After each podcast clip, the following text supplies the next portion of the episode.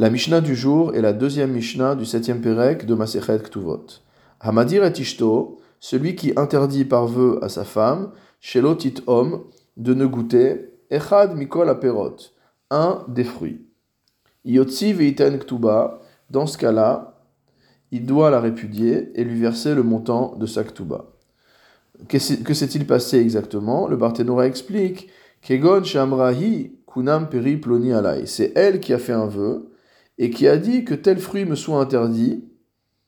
Vehu qui aime là. Et lui a confirmé son vœu. On sait que le mari a dans son pouvoir d'invalider le vœu de son épouse. Et ici, au contraire, il a confirmé le vœu que cette femme a fait de s'interdire de manger d'un tel fruit. Dans ce cas-là, nous dit la Mishnah, le mari doit répudier la femme et lui verser sa ktuba. Quel rapport entre faire un vœu sur un fruit et un divorce? Alors les Chachamim nous disent que à partir du moment où le mari a confirmé le vœu que la femme a émis, la femme va comprendre que son mari la déteste et que il ne veut plus vivre avec elle et donc elle non plus ne veut plus vivre, plus vivre avec lui et donc elle, il, est, il est en devoir de lui remettre sa ktuba. Dans le cas inverse, qui était le cas de la Mishnah précédente, où c'est le mari qui fait le vœu et non pas la femme qui fait le vœu, alors la femme pense tout simplement que c'est sur un coup de colère que son mari a prononcé ces choses-là. C'est pour ça, comme on l'avait vu, on attend 30 jours. On attend que les choses se calment de manière à ce que le couple puisse fonctionner à nouveau.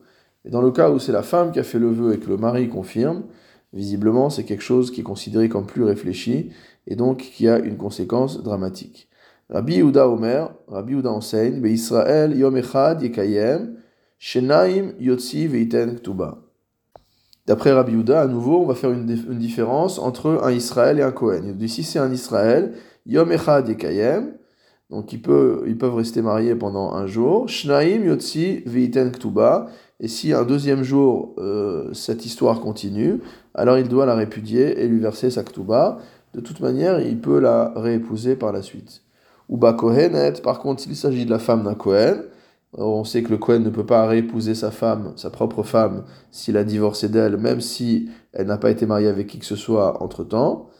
Alors, Shnaim Yekayem, ça peut durer deux jours et qu'il reste marié.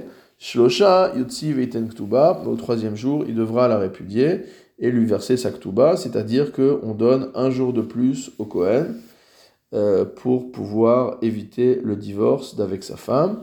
Velet halacha ilcheta kevate, et nous dit le Barthénora, la halacha n'est pas comme Rabbi Yehuda.